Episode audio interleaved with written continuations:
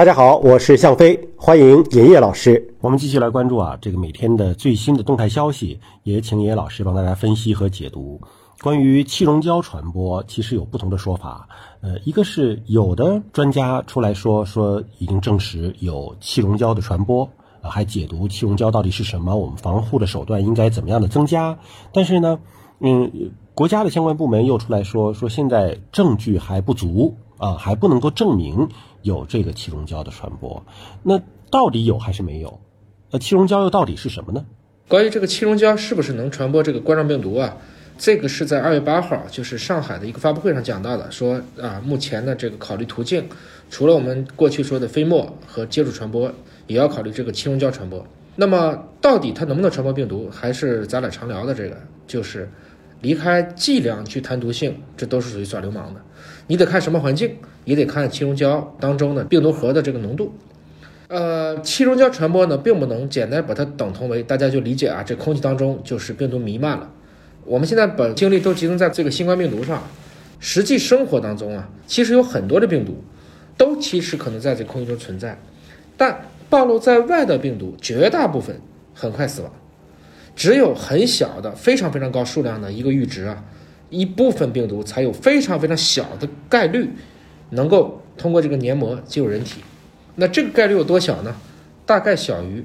就是我们正常徒步你可能遭遇交通事故的这个风险。但是高浓度气溶胶，这是我们盖房子。那高浓度气溶胶一般是怎么产生的呢？一般就是在患者呀咳嗽、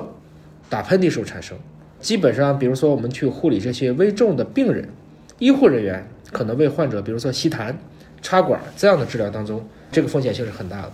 这种情况下，医护人员是要按照三级防护的，也就是说，防护服、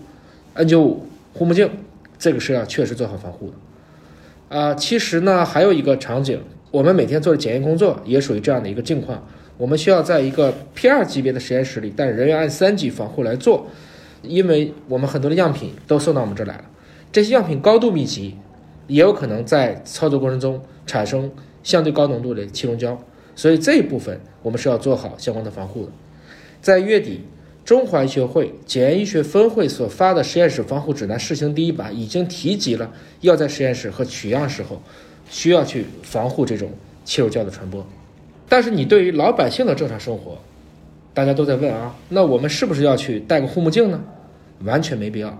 其实国家卫健委在昨天的官网当中明确指出了。目前尚没有证据能够显示新型冠状病毒可以通过气溶胶传播，而且二月九号下午的发布会也讲到了，目前这个证据是不足的。这个过程中呢，这个我又看见了，现在说很多地方已经在考虑全程消毒了。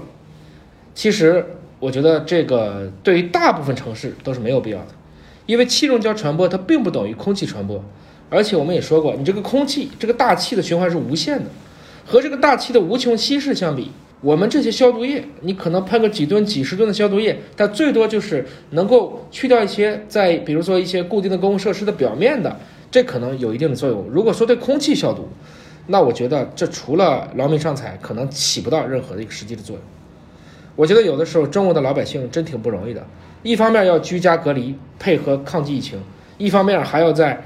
冰火两重天、信谣传谣当中摇摆，还时不时的被各方消息去恐吓一下。